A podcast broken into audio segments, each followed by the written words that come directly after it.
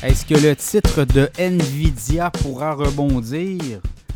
On l'a vu cette semaine, euh, des grosses décisions, grandes décisions des États-Unis d'empêcher les entreprises de microprocesseurs et de fabricants de puces électroniques américains euh, de vendre à la Chine, notamment, notamment à l'armée chinoise. Et là, ben, ça a fait en sorte qu'il y a eu un coup de semonce. Les titres des grands fabricants de microprocesseurs américains ont pris une débarque à la bourse. Est-ce que le titre d'NVIDIA pourra rebondir autour de actuellement 421 dollars, titre qui était, euh, je vous dirais, début août, 400, même on a atteint, fin août, on a atteint euh, les 493 dollars, même on a flirté avec les 500 dollars.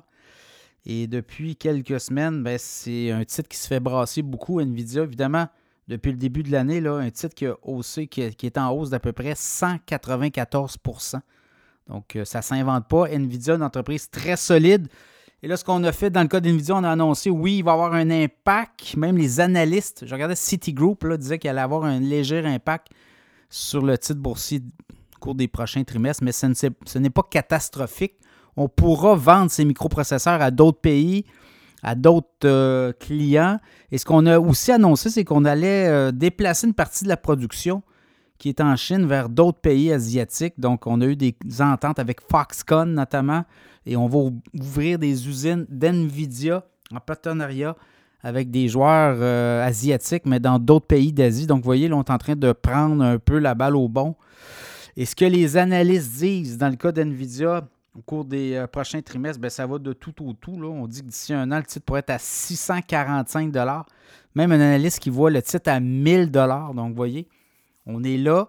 Dernier trimestre, dans le cas d'NVIDIA, ben, c'est 13,5 milliards de revenus, 6,2 milliards de profit net. Donc, on est sur un taux de rentabilité d'environ 46 donc, c'est très payant de faire des microprocesseurs et c'est surtout très payant de faire des microprocesseurs qui sont en forte demande.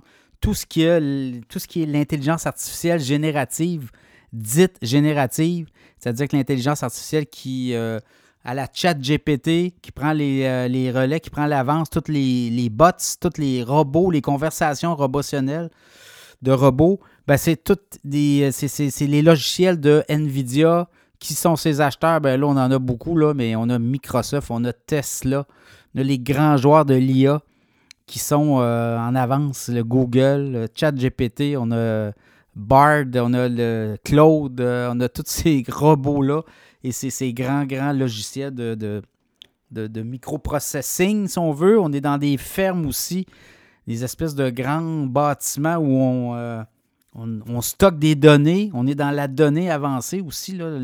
Alors, euh, NVIDIA a une longueur d'avance, clairement. On parle avec les gens sur le terrain et clairement, NVIDIA est en avance et euh, on, dit que NVIDIA sera dur à battre. Vous le voyez, tout le monde veut leur microprocesseur.